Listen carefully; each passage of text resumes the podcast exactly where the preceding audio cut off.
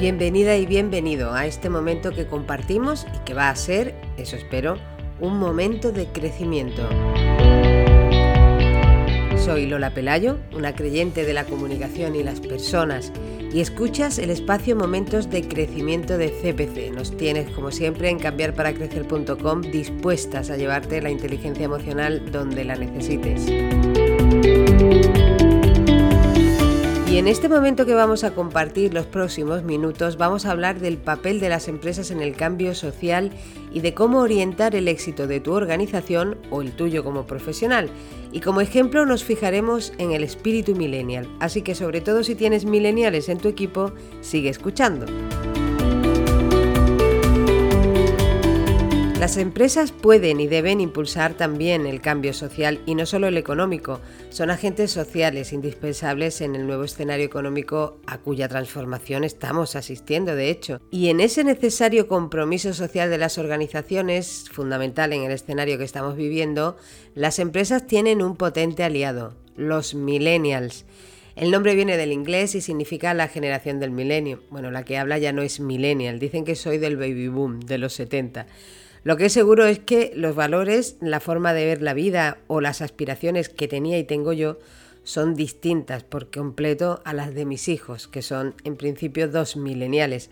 Muchas instituciones y decenas de estudios pretenden desde hace varios años determinar las claves del comportamiento de la llamada generación del milenio porque es esa gente que asume ahora con fuerza y muy preparada además el timón de muchas empresas y de muchas organizaciones.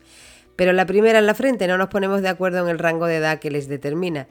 Bien mirado es lógico, porque lo primero que rechaza esta generación en su mayoría son las etiquetas. Pero bueno, como sé que habrá quien esté escuchando esto deseando saber si forma parte de esta maravillosa generación, he hecho un ejercicio muy habitual de este siglo. He buscado en el todopoderoso Google la palabra millennial.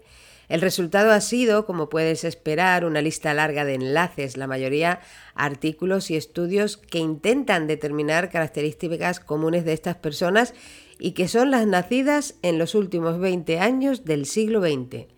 Lo que se busca es saber cómo venderles o cómo motivarles, cómo contratarles, cómo retenerles se ha escrito tanto y el vocablo es tan habitual ya que hasta los lingüistas se han pronunciado para recomendar la españolización del anglicismo, así que nada de millennial con doble L, mejor millennial o milénico, en plural millenniales o milénicos, así que ya lo sabes.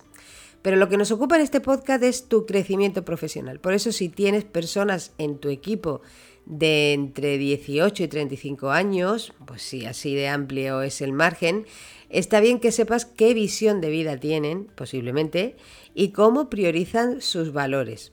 Conocer a tu gente ya sabes qué es lo que más hábil te hace para liderarles o conocerte para autoliderarte. Así que no descartes seguir escuchando, aunque no tengas millennials en tu equipo o incluso aunque no tengas equipo. Empecemos por lo malo. Se tacha a los milénicos y milénicas de egocentrismo, de ser egoístas y estar mal criados y mal criadas, de cinismo, de impacientes, de inconformistas. Todo esto por haber echado los dientes con las nuevas tecnologías, haberse criado en la bonanza económica también y ser víctimas después de una enorme crisis justo en el momento de su acceso al mercado laboral. Y sin embargo, según los datos, es una de las generaciones con más nivel de conciencia colectiva e implicación social y aunque no suelen mostrar interés por formar parte de asociaciones u otras estructuras fijas, parecen preocuparse más que nadie por el impacto social y ambiental de sus compras, y es la población que más interactúa con las marcas que consumen, sobre todo en sus iniciativas sociales.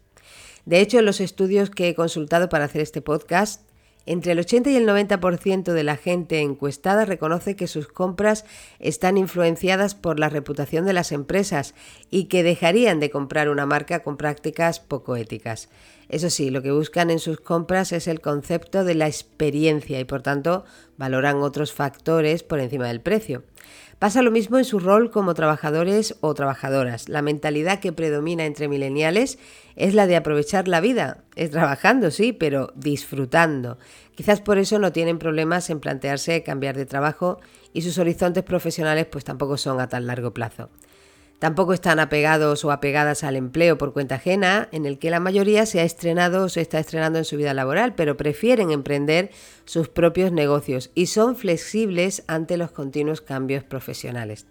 También destacan por su capacidad para aceptar antes que las generaciones anteriores como la mía, pues las grandes responsabilidades laborales. Les gustan mucho los retos y en general saben trabajar bien en equipo. Se mueven menos por el salario, y más por la satisfacción en el trabajo, algo que relacionan con la forma en la que pueden aportar dentro de las empresas. No soportan bien las órdenes, ni los horarios encorsetados o las normas. Necesitan más entender el para qué de lo que hacen y buscan, por tanto, líderes que les hagan partícipes activos de esos proyectos. Eso o liderar ellos o ellas.